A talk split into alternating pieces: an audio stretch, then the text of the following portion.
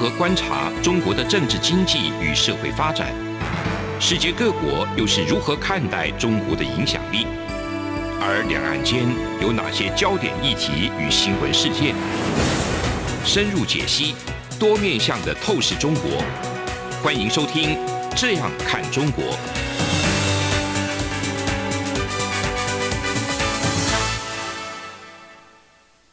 这里是央广的《这样看中国》，我是富察。今天我跟那个台长张正再继续讨论这个东亚大陆上哈，就是中国这个土地当中的最后一个皇室的宗族是怎么处理的？好，也就是也就是满清，也就是我有时候讲满清是我的朝代，其实不对哈，满清跟我 跟我没关系，只是我是满人而已。是，但有时候我自己故意给满清涂脂抹粉，说他多厉害，然后我我每次都扮演一个就把满清说的很厉害，把明朝说的很糟糕的一个角色。那些黄汉分子们对我就很黄汉分子无法忍受。其实我觉得也是，我觉得是一个好玩的策略。就是大家站在两边才有的讨论嘛。对对对。但是其实我觉得我我在这样处理的时候，我知道我面临一个身份上的一个难题，就是说，因为你是满洲人，所以你讲清朝好，你就是有私心，嗯，对不对？这一定大家会这样想。但是我我这人就是很坦荡，我就是说，对呀，我就有私心，怎样？好，好，我们今天讲《红楼梦》哈。好，讲《红楼梦》不是真讲。是从《红楼梦》以它为例，先讲他们里面也有爵位继承制度。嗯，我相信一般我们读者看《红楼梦》都不太会看到这一段，没注意啊，对，不会注意。他他的情节演绎也不太有跟这个相关嘛。对，它其实不是它的主轴，而是它的背景。就是我们看《红楼梦》，当然还看的是爱情故事啊，宝玉、黛玉、林林。你看怎么吃怎么穿。对，对，那贵族生活哈，满洲人的贵族生活，因为《红楼梦》是满洲家庭。然后他们生活在一个一个汉人世界当中，受到汉人影响。这个我这个观点我一直是不断强调。那我们今天讲他们的爵位，就是宁国府跟荣国府，他们其实都是国公的爵位。嗯，就是宁国府的这个角色贾演，就是他爵位是叫宁国公，所以他的儿子叫贾代化。贾代化呢，他的爵位就变成将军。啊、哦，我们讲清朝制度的时候，我们透过一个异性的，就是他不是皇室哦，嗯，他是姓贾啊，这个但是是小说虚构，但是可以是折射出清代的这个爵位制度。那假设他是满洲人，满人，啊，那是基本是一样的，因为他的这个是适用于满洲人跟非满洲人的一个爵位制度，都可以。对，所以你会看到，嗯。呃，但是他们一定是旗人哈，对，对不起，我一定讲他们是旗人，他们是旗人。就是如果你不是不加入旗人的话，你是汉军旗人也可以。你如果不是旗人，你只能透过科举考试方式去当官，你没有爵位分封。对，当官就不是爵位嘛。对对。他这个国公，国公的上一级是什么？就是郡王。郡王。郡王上去就亲王，就是什么李亲王啊、肃亲王啊，这个亲王。亲王、郡王、国公。对。国公下面是一等将军。然后将军，对，大是这样的哈。将军又分一等、二等、三等啊。我们回到这边来，就是这个贾家。当然是一个虚构的一个角色，然后他一定是汉军旗人，而且是非爱新觉罗，非宗室，但是他们的爵位系统是接近的，所以看到那个贾代化呢，就是这个宁国公的儿子呢，他就降一级承其爵位，所以他一定降一级哦，就是他就变成一级将军。嗯，那这个贾代化一定也有兄弟姐妹吧？嗯，我们知道里面有个叫贾代儒，就是一个老穷酸书生，嗯他就是没有得到爵位，又没考上功名，所以就变得很落魄，很穷。的一个角色，所以他就只好自己想办法过生活。对，你必须想办法想办法自己过生活，这是清代的制度。然后贾代化的儿子叫贾敬，那贾敬呢就降又降一级承袭爵位，就是二级二级将军。嗯，那不同爵位的俸禄和待遇是不一样的哈。然后贾敬的儿子是谁？是贾珍，所以贾珍就是三级将军。好，这个不是我归纳出来，是书中有写到啊，只是我把它特别提炼出来而已。到了三级以后呢，就就不用再降了。这都是三级。儿子是贾蓉，所以贾蓉要承袭的话，也是三级将军啊，他可以承袭。对，可是贾珍不见只有一个儿子啊，呃，这个好像《红楼梦》里面好像真的只谈到贾蓉哈，就是假如贾珍有三个儿子的话，贾蓉是长子，他可以承袭的话，其他儿子也不能承袭啊，这是。宁国府的故事，那荣国府的故事呢？就是我们都熟悉，就是贾政啊、贾宝玉啊，跟贾宝玉有关。嗯，先说结论，贾宝玉没有资格承袭爵位。那为什么？为什么？好，我们看哈，因为荣国府的爵位呢，他这个是荣国公，叫贾元。嗯，他的儿子呢就贾代善。嗯，啊，贾代善就是贾母的老公啊，这个贾母是贾府当中很重要的角色哈。嗯，然后呢，所以理论讲，你贾元的儿子是贾代善，所以贾代善应该是一级将军，降一级吧。嗯，但是他不是，他竟然是国公。他也是荣国公哦，为什么？为什么呢？书中没写，但是贾母都有一句话中透露说，我们当年就是我们贾代善哈，这个为保护皇帝，什么立下战功，啊、所以推测是因为立下战功之后呢，所以可以。虽然你是降到了将军，可是因为你又立了战功，好，再升一级又变国公。你看清代的政策就是很好嘛，嗯、我们满清的政策就是很好，对不对？鼓励 鼓励有战功的人，对，躺平的不行，躺平躺平也就一路往下沉。对，然后贾代善有两个儿子，一个叫贾赦。假一个叫贾贾政，嗯，哈，贾赦的太太叫邢夫人，贾政的太太王夫人，这个我们很熟了嘛，对不对？嗯谁是长子呢？贾赦是长子，所以贾赦承袭爵位，所以贾政，对不起，你没机会。嗯，所以你在荣国府当中承袭爵位的是贾赦，嗯，这个假设好像那个 if 一样，我操假设不是英文的 if 哈，不是那个假设哈，对，好，姓贾的贾赦是赦免的赦，它有双关语了哈。嗯那但是当时呢，就是贾政呢是不可以承袭爵位，没有资格的，因为你是老二嗯啊，虽然你是也是属于贾母生的，但是你是老二。但是因为当初呢，就贾政喜欢读书，他的爸爸爷爷都喜欢他，想让他科甲出身，这是原话，嗯就是冷子兴演说荣国府说的原话，原欲让以科甲出身的。嗯，不料呢，贾代善临终前遗本一上，遗本就是遗书嗯给皇帝上，因为贾贾代善是帮皇帝做事情的嘛，有战功嘛。嗯皇帝因为因为体恤先臣啊、就令他的长子就是贾赦就袭，除了袭爵位也袭官之外，问还有几个儿子，立刻引荐。然后呢啊，还有个贾政，一看呢又读书啊，读的又很好，就马上额外赏赐这个郑老爹一个主事之衔，嗯让他到这个政府部门去学习。现在已经升为员外郎，员外郎了。这个意思就是说，贾政呢是因为皇帝的这个在清代的这个分封当中叫做什么封？叫做恩封。嗯就是假设叫袭封，袭就是袭承袭的的袭嗯，恩封就是皇帝额外加恩。那除了这两个封之外，还有功封，你立下战功会得到封官封爵，还有叫做考封，考试封爵。所以贾政原来想考试封，啊可是呢他还没考试，因为爸爸的关系，就提前可以打疫苗先恩封了。好，这是贾政的故事，好但是他变成员外郎，可员外郎就不是一个可以，那是官位，不是爵位。哎，就不是呃，不能让儿子也是员外郎。呃，那不行，那不行，那是官员，那不行哈，那不能继承，对，只有爵位可以继承的。他叫员外郎。所以，哦那我们再看到这个荣国府啊，他那个叫赐造荣国府。林黛玉第一次到荣国府时候呢，经他就说哦，看到五个大字牌匾写“赐造荣国府”。什么叫赐造荣国府呢？就是由国家出预算，嗯皇帝下命令，嗯帮他们的这些些有爵位的这个功臣，嗯像荣国公建造的一个府地。所以他们是朝廷的公房。嗯，你们贾家一旦失去这个爵位以后了，我要收回来的。OK 所以清代历史当中有很多王府是不断收回来，再赏赐给别人的故事。哦啊，这是这个荣国府。那荣国府会不会被收回来呢？在书中最后，其实真的已经意味着快被收回去了，因为他们家出现问题了嘛，对不对？嗯那这里我要讲的是说，那贾母现在她还健在，所以目前贾母还健在。虽然贾代善已经去世，所以整个贾家的这个爵位，儿子贾赦已经承袭了。可是因为这个大家庭还在，所以他们贾政跟贾赦都住在这个荣国府里边。嗯好，我们假设贾母已经去世了，嗯，那么真正继承这个爵位的是谁？是贾赦。嗯那贾赦有没有资格要求贾政搬出去呢？呃有没有有应该有吧？有，而且嗯贾政必须搬出去，因为贾政你只是你只是有一个官员的衔位而已嘛，你没有资格住的，因为这个不可以收容我弟弟，因为荣国府是我皇帝赏赐我爵位给我的房房产呢、啊，那你贾政干嘛住里面？你现在住里面是因为你贾母还在，那贾母又喜欢贾政，喜欢贾宝玉，那我假设因为风流嘛，他喜欢找那个贾母的丫 这个丫鬟鸳鸯还怎么，就是因为他作风不是很好，然后为人不是很，就是在书中所描写不是很好，所以贾政假设不被不喜欢。可是你的身份，你还是有爵有他是有爵爵位的。对那好吧，理论上当然应该这个是公家房子，你对呀、所以名义上就是假设才拥有这个房子啊，贾政是没有的。那贾政没有，贾宝玉你怎么也没你也没有嘛？那好，那问题来了，那谁可以继承这个爵位呢？好，这个书中有一个非常奇妙的安排，我觉得蛮有趣的。嗯答案就是谁呢？就是贾琏，嗯，贾琏就贾赦的儿子啊，对贾琏对。嗯那这里面我们要休息一下，再讲说那个贾琏的故事，跟王熙凤的故事，跟王夫人的故事是怎样的，跟爵位有关。好。从两岸、国际、历史文化与财经等角度透视中国的《这样看中国》节目，每周一到周五晚间九点三十分到十点在中央广播电台播出。如果您对《这样看中国》节目有任何收听想法或意见，欢迎寄信到台北市北安路五十五号，也可以透过电子邮件的方式。节目有两个信箱：二零二零 at r t i 点 o r g 点 t w，或是二零二零零二零三 n e w s at gmail.com。再次谢谢听众朋友们的收听与支持，请持续锁定每周一到周五晚间九点三十分到十点播出的《这样看中国》节目。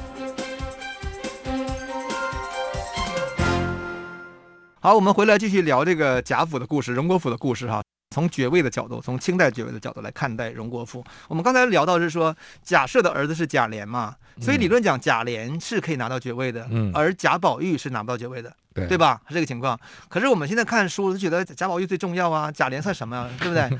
他是男一呀。对，这里我们，所以我们看一下，这很有趣啊。贾琏似乎不重要，可是王熙凤很重要，嗯，对不对？王熙凤的书中很重要。那这里就就有一个有个问题就来了，就是如果这个爵位。和这个房产的这个主人实际是假设会继承，嗯、那么假设的夫人邢、嗯、夫人是不是就是主导的角色呢？嗯，可书中却是王夫人，对，对不对？书中是次子贾政的这个太太王夫人来管理家政，嗯、可是说实话，贾母为什么把这个家政权利没有交给邢夫人，交给王夫人呢？原因在于假设不争气，原因在于邢夫人呢，就是又是一个续弦的，邢夫人并不是原配啊，哦、是续弦。所以他的资格相对不够，可是即便如此，他们这个假设跟邢夫人这个爵位的正宗性是在的。所以我觉得贾母很聪明，贾母觉得说，哎，给王夫人去管家，可是名义上人家是邢夫人的儿媳妇，嗯，王熙凤才真正的也是有管家权的嘛，也就是贾琏这边嘛，嗯，所以他就干脆让王熙凤也管家，也帮忙管家。所以就达成一种平衡，就是假政跟假设的平衡。啊、我觉得，我觉得这是这是你们满人的统治智慧。哎，对，被你被你说到了平衡。我觉得真的是不光是满人，也是所有社会当中最重要的一个政治智慧。嗯、啊，如果是像明代那样走向极端，只要是皇帝的后代，就完全封官封爵，呃，封爵不封官封爵，而且给予很高俸禄的话，那就是失衡，对吧？嗯。好，这就是《红楼梦》的故事。所以邢夫人就说说王熙凤说她自己说自家事不管，倒替人家瞎张罗啊。这里，其实你你要知道这些背景之后，你再看里面的对话呀、啊，就是好有趣，是好有趣。这是我们现在看《红楼梦》真的很少去这样看的。因此，我们最后得出一个结论说，那贾宝玉是没有资格去承袭爵位的嘛？那贾琏有资格，所以贾宝玉只能通过科举考试。嗯。而事实上，最后贾宝玉是不是科举考试也是，对不对？我没有看到那么后面。没有啊，你看，就是后来贾宝玉不是科举考试吗？他考上了，但是他又失踪了。所谓失踪的就是说，他最后就是被那个一僧一道啊，嗯、就是接回到太虚幻境去了，回去了。所以那个一幕当时感动我，很流泪，你知道，我看了真的流泪。就是贾政呢，儿子失踪半年多，然后贾政呢，在一个大雪的一个河边时候，江边时候，突然就在停泊停船做事情，然后突然看到就是远处来了一个人，披着那个大红氅子，就是氅子就是那种用毛皮做的那种大衣啊，那种外套，然后一看就好像长得像贾宝玉，然后宝玉就依稀向他道道别。然后这时候突然来了一僧一道，然后就把宝玉带着宝玉就走了。然后临走前就唱歌说：“说我所生兮鸿蒙，呃，鸿蒙，我所我所离兮，我所生兮。”那就是做了一个告别词。嗯，那你知道看了我这，当时我我流眼泪。哎，那是我还是高中生，我觉得壮游吧。对，壮游去了哈。所以贾宝玉必须通过科举考试。我们看书中没有提到贾琏要科举考试，对不对？贾琏不用科举考试，人家可以继承就爵位。对，这就是《红楼梦》里边的这个爵位故事哈。那我们透过这个《红楼梦》里面的一个。非宗非皇室宗室的故事，折射出清代的一个宗室制度。那我觉得宗室制度里面，我们它的历史不讲，我们直接跳到它的那个世袭世袭罔替跟世袭帝将这两点，嗯、因为我们看到那个电视剧里面常常谈到说啊，我们是世袭罔替 铁帽子王，这个你有听过哈？所以哎，就给人感觉好像是清代的这个亲王跟郡王，感觉都是永远有特权。一样，嗯、对，跟明朝一样，其实不一样。Okay 那么清朝的这个铁帽子王呢，它是指的是满清入关时期征服中国这个这块殖民地的时候的战争当中，然后呢立下战功的封的一些亲王跟郡王，那他们的后代就拥有一个拥有可永远可以世袭的特权啊，这是一个它的特色。也就是说，我是亲王，我的后代也是亲王，不是降级了。但是我的后代如果有三个四个的话，只有一个是亲王，其他人也还是没资格的。好，但是你亲王的头衔可以总量管制，对，总量管制啊，没错。那当时一共有八位铁帽子王啊，后来是因为在清代发展当中，政治斗争当中，因为产生一些拥护皇族的一些亲王获得爵位，嗯、加在一起是十十二个。对，从一六三六年开始到冯玉祥把这个溥仪赶出赶出紫禁城，最终结束这个爵位的二百八十八年当中，整个清代一共累计一百多个亲王。嗯比如李亲王好了，李亲王他就是第一代李亲王，那他去世以后，他的这个权力就被这个他的儿子继承嘛，嗯、啊，那就出现第二代李亲王。那李亲王一共传了十四代，就李亲王这个系系列就有十四个李亲王。所以同一个时代就是十二个亲王。对，当然可能会有一些交叉，嗯、因为有的去世早早早走的去世，对对，可能会有交叉。嗯、但整体而言，清代的亲王加在一起就一百多个亲王。嗯，那我算了一下，我真的是花了花了一个小时时间去算这个明代的这个亲王哈，因为明代当初分了三十五个亲王嘛，什么鲁王啊，什么秦王啊，什么呃什么代王啊，一大堆王嘛哈。我看他们的后世系往下传承，再往下分封的，一算。一千多个，我没算完，因为它实在太太复杂了。一千多个亲王，那是等比级数在增加。对，对，就是一百一百到一千，就是乘以十嘛，哈，乘以十。所以你会看到明代宗室人口也是清代宗室人口到晚期也是三倍多。嗯，啊，就是可见就是这个明代的分封是非常泛滥的，非常泛滥的，不科学哈。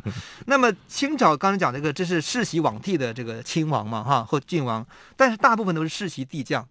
我之前我们讲过，就跟贾府这个案例一样，嗯，就你到第二代只有一个人可以继承，其他人都没有资格继承。嗯，明代是只要是后代全部都可以继承，然后清代的一个人可以继承当中呢，是帝将一层继承，爵位帝将一层 继承，基本就是由亲王到郡王，郡王到将军，到将军，哈，这么几个层级往十几层往往下降，那等到降到最后的时候就不降了。那如果如果要是没有儿子的话，那当然就爵位就没了嘛，就中就中断了嘛。它就是很合理的一个安排。嗯、那正是因为这样一种制度呢，它使得就是清代的宗室，也就是跟皇帝的家族有关的宗室成员当中，有爵位的比例是六点三，百分之六点三，这个是有学者研究得出的结论，六点三。然后有百分之九十三点七的这个皇族后裔，有一个词叫闲散宗室。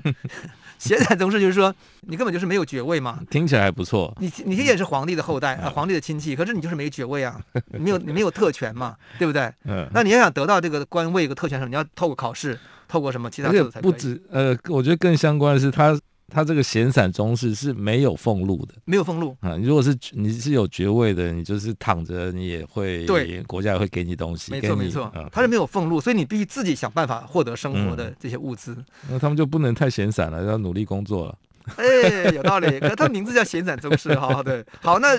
那个中研院有个老师叫赖慧敏老师，我曾经读过他的探讨清代经济学经济的书，他就发现是说，哇，这些百分之九十九十三点七的闲散公室，因为他们只能透过考公哈、啊、考试考试，因为你呃那个战功分工那个那个很难，有战争嘛哈，所以他基本上考试获得爵位。那否则呢，他是年满二十岁以后呢，他们可以拿到政府的三两银子啊，不是一点都没有哦，嗯，只有三两银子，就你是还是你还是皇帝的亲戚，嗯、对。而且那时候好像，呃，我看那个记载说，乾隆皇帝发现到他的年代时候，他宗室太贫穷了，在北京街上乱逛，他实在觉得太丢脸，丢脸，他就重新改变政策，让他们稍微体面一点，给发些衣服什么之类的东西。所以他说，所以清朝的宗室成员生活比较艰苦，越到中后期越艰苦。这是赖慧敏老师透过的他的非常扎实的学术研究所得出的一个结论。那这跟明代比就是完全不一样了。明代当然也会出现越远防越之，可能因为各种原因也会出现一些穷困的一些状况状况。可是明代真的是有保障。可是你刚刚这样讲，我就回想到明代，嗯，那比如乾隆会觉得他的宗室在街上流落不体面，对，所以回头去看明代的皇帝会不会觉得体面是一件重要的事情？所以我希望我这个跟我有血缘关系的都可以这个。可是你体面体面的代价是哪里？对对，他很不合理，他就是体就体面更重要。像我最近在看那个，比如说日本幕府时代被称作炫耀型国家，嗯嗯，就是炫耀就不计成本，就是包括中国应该也是吧，也有这个大家来进贡，然后你进贡一千万，我给你十个一千万，对对对对对，那个就是面子文化，这是传传统中国的东西。你看清朝就没有这种面子文化哈，我们宗室可以比较贫穷一点点。我们休息一下，下一会儿再回来。是阳光，北方打开了世界之窗；是阳光，翅膀环绕着地球飞翔。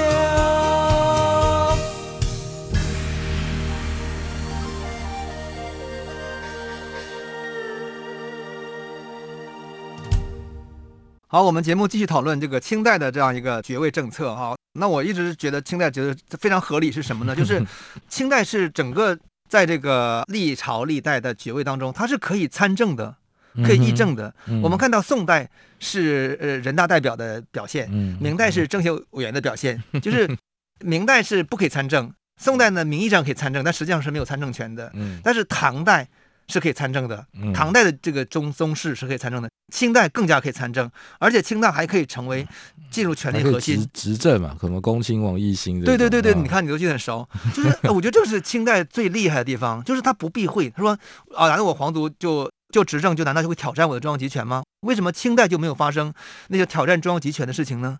那明代和宋代那么担心的事情，到清代竟然解决掉了呢？为什么呢？对不对？嗯我觉得那个制度设计的问题。而且清代刚才讲说你可以执政，然后清代那个整个的爵位执行也很合理，就是说你既然既可以执政，你又不断的降级，让你降到让让你的这个恩封跟功封不断的往下降，你不能后代无限享受嘛，嗯，对不对？但是你如果后代虽然只有一个人可以继承爵位，又不断降级，但是如果你还是有能力的话，那我还是要给你机会嘛，所以他就发明出几种这个几种这个对一个制度叫考功嗯考封的制度。这个考封制度我觉得很有趣，就是它又通过考试的方式呢，让你获得爵位。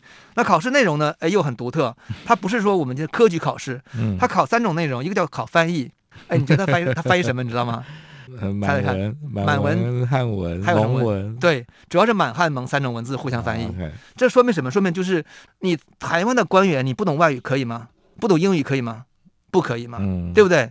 那同样就是说，你在这个清朝时候做一个异族政权的话，你不懂满语、不懂蒙语是不行的。嗯，然后，但是你也不能不懂汉语，因为你统治的是这个汉地。嗯啊，这是第一个。第二叫马箭，马是骑马的马，箭是射射箭的箭，意思能明白吧？哈，就是骑马射箭，对，就是在马上射箭哦，啊是马上射箭。，OK OK，啊，步箭是在走路时候平地射箭。嗯，好，这是三种考试内容。哦，是这样啊，对，哎，那个马箭很重要，马箭每年就是皇帝，我我看过那个历史图片哈，嗯。就每年这个皇帝那个庆典时候，他都有那个马箭表演。啊骑马射箭，骑马射箭。哎，呃，那个啊，你看着很厉害，啊，就那个骑士哈，有的站在马上射箭，但是，他只能站住，往上马在跑哦，然后还有时候突然他钻到马的肚子上，从斜从马肚子上斜偷着射箭，就是有很多姿势可以，好像杂技一样。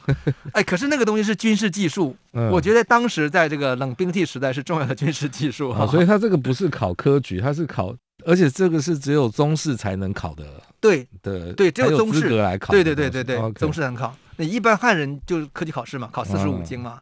那你看这是什么？这是一个统治者的考试，嗯，成为统治者的考试，对不对？你要有军事技术啊，你要有这个翻译能力语翻语言能力，因为你统治的被殖民者是汉人嘛。嗯，然后你还有这个呃，当然他也可能我记得也记有记得也有汉人的一些科举内容考试，但这三项为主啊，这是他考试制度。那你透过考封成功，你就封为爵位。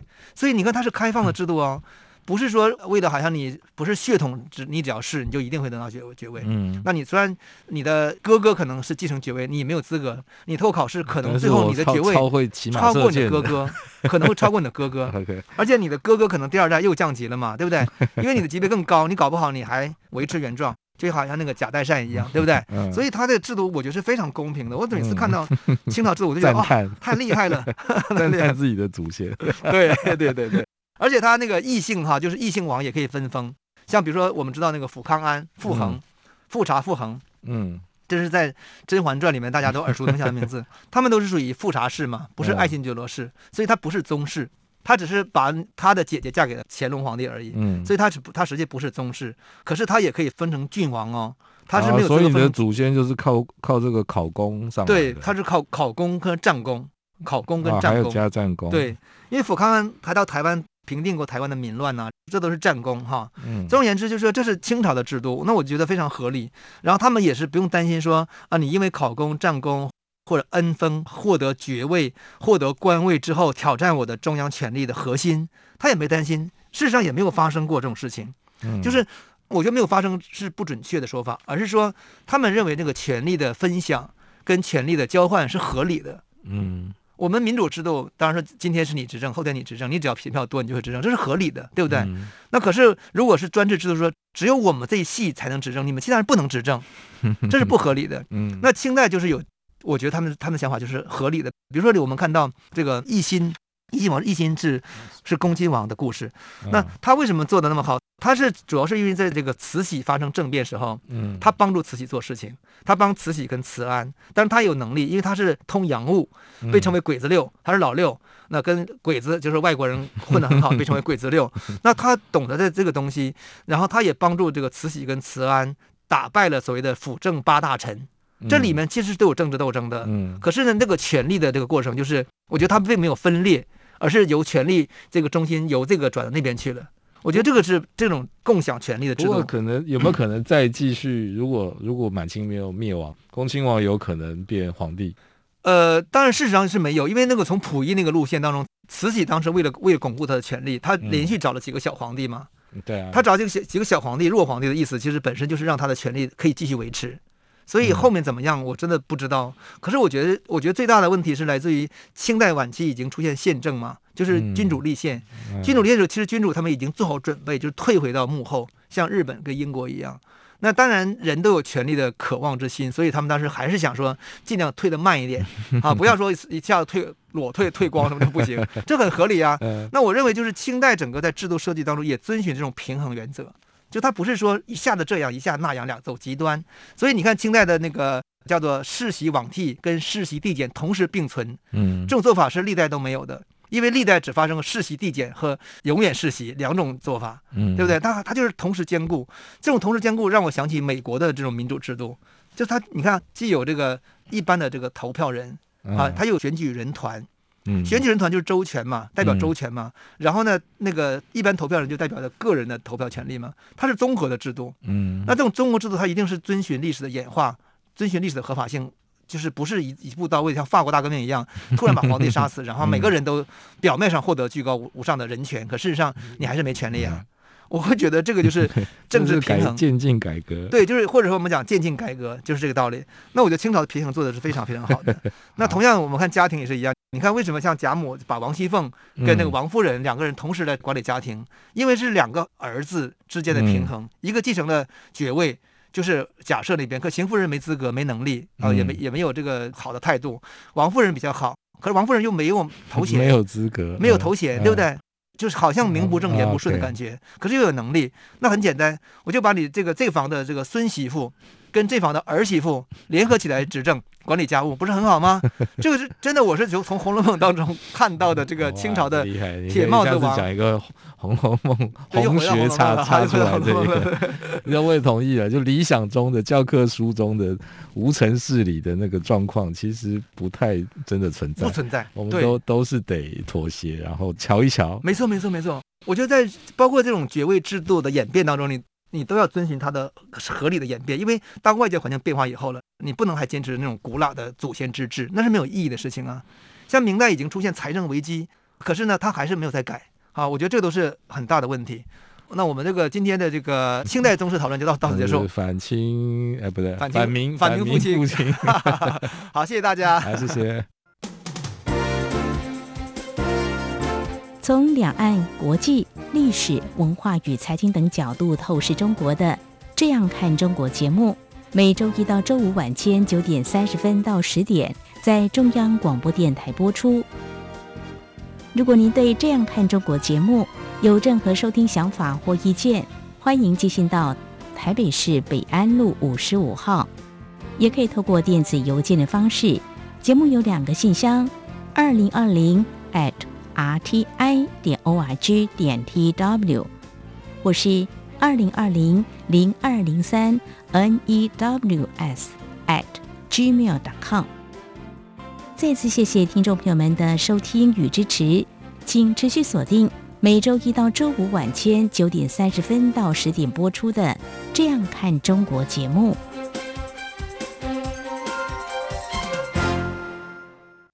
大家好。我是中华民国侨务委员会委员长童振源。二零二一年海外华文媒体报道大奖开始征件了，在聚焦台湾、报道台湾的核心概念下，本届以“看见疫情下的华媒影响力”为主题，鼓励在疫情艰难时刻仍持续制作相关报道的海外华文媒体。除了原有的平面、网络报道类及广播报道类。今年增设了电视、影音报道类，以及特别为侨委会全球新闻志工设置的侨务电子报新闻报道特别奖。二零二一年海外华文媒体报道大奖，报名自即日起至八月十五日止，欢迎大家踊跃参加，让世界看到海外侨胞的良善力量。更多资讯请上二零二一海外华文媒体报道大奖官网查询。